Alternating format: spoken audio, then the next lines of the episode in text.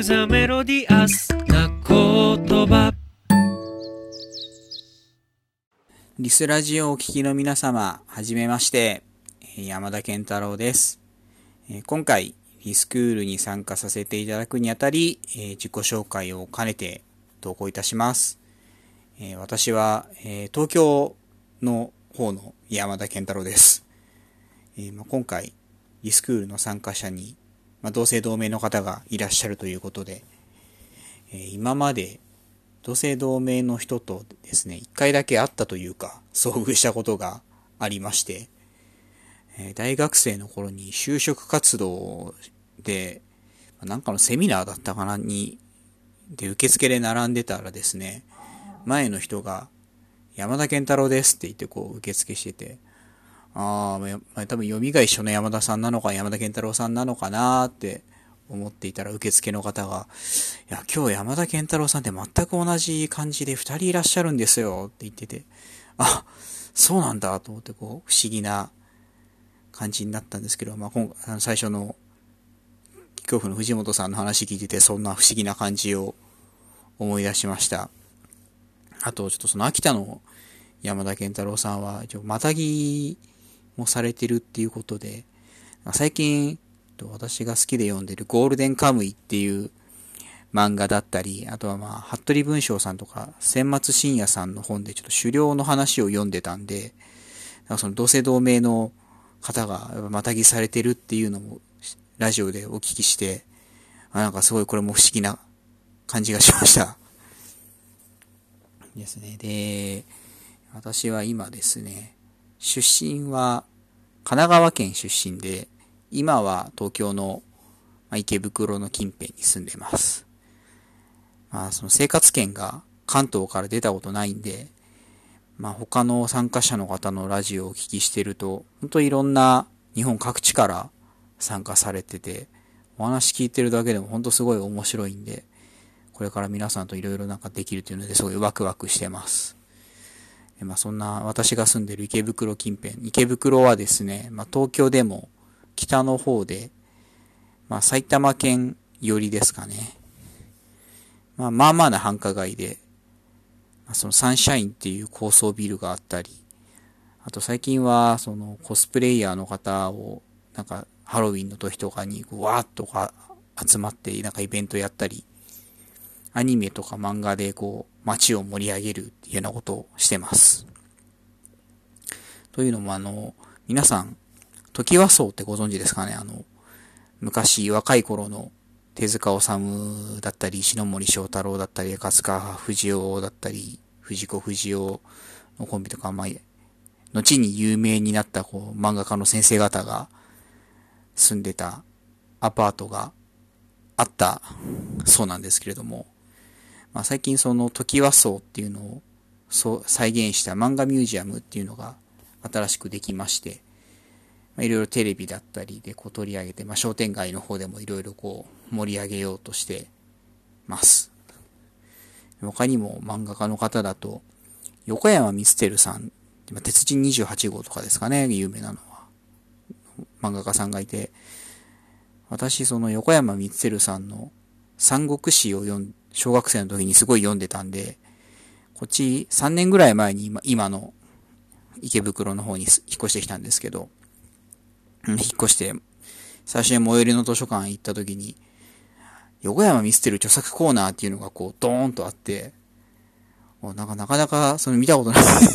横山見捨てるの作品だけをそんなに全部集めて展示してるっていうのは見たことなかったんで、お、すげえなーって思った記憶があります。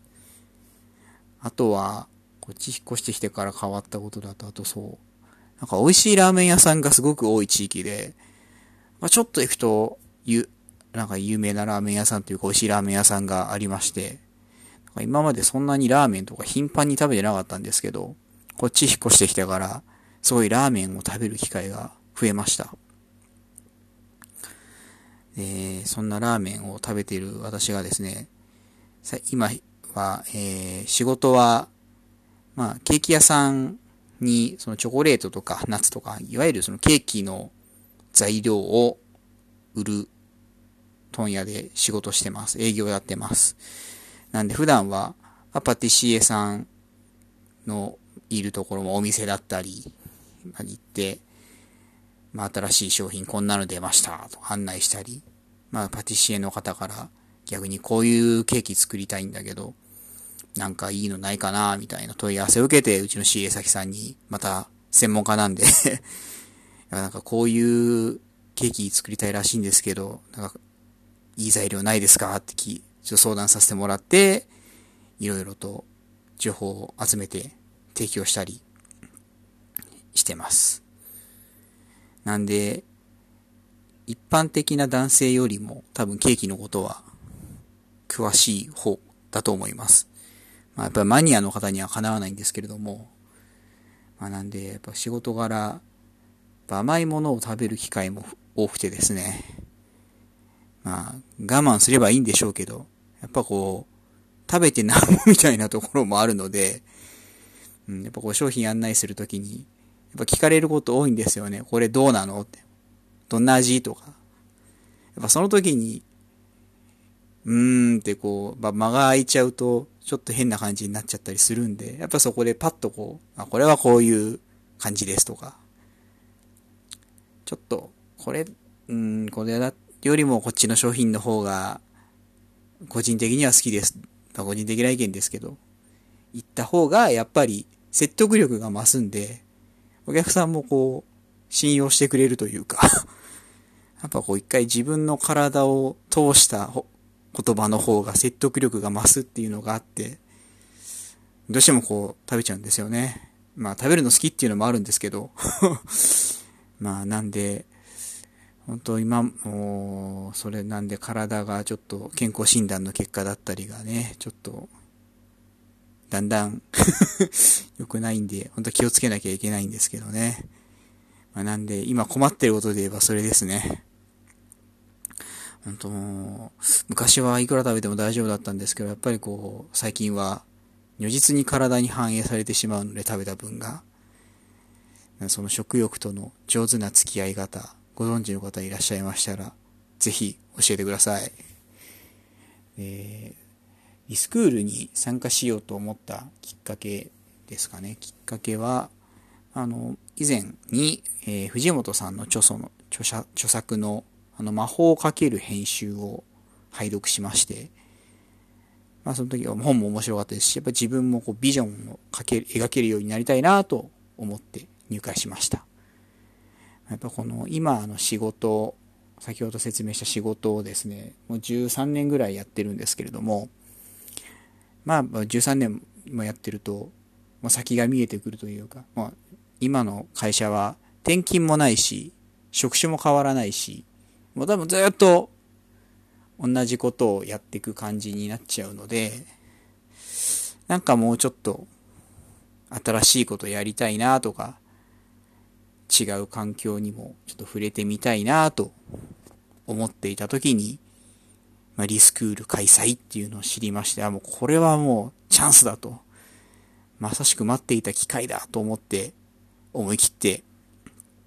申し込みをしてみました。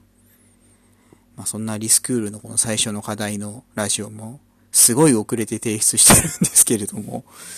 やっぱあの、こういう機会がなければこうやってラジオを撮るっていうこともしてなかったと思うので、まあ、ラジオ聞くだけはずっと、もうオールナイトニッポンがすごい好きだったんで、ラジオ聞くのは聞いてたんですけど、なかなか自分でやろうとは思わなかったので、いいきっかけを与えていただいて、実際にこう、いろんな方のラジオを聞いたり、自分でもこう喋ってみると、やっぱり楽しいなと。なんだろう、こう、喋ることによって、自分の頭の中のものがわーっとこう出てく。あとはこう、こう、まあ、今回も 遅れた理由もそうなんですけど、なんかある程度こう、原稿と言いますか、言うことを整理してやろうとすると、なんかそれが進まないとできなかったりするんですけど、でも、ラジオだったらなんかこう、思い切って喋ってしまった方が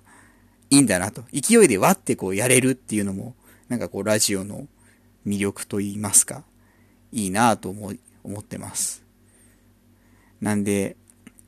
こう、ゆっくり喋るっていうのが、なんか僕の中では、結構、課題と言いますか、営業やってても、ちょっと改善したいなってずっと思ってても、なかなか治らない面だったんですけど、これをやることでなんかちょっと変わるかなっていう感じがな、なんとなくしてきたので、なんか機会があれば、移動中の車の中とかこう、一人で喋って、こそこそアップしてみようかなと思いました。なんかこういういい機会を与えていただいて、すごい良かったです。まあ、なんかこういう本当にいろいろ自分の知らない世界というか世界が広がる感じを本当もうこの課題からも感じたので、本当これからが楽しみです。皆様よろしくお願いします。どうも東京の山田健太郎でした。ありがとうございました。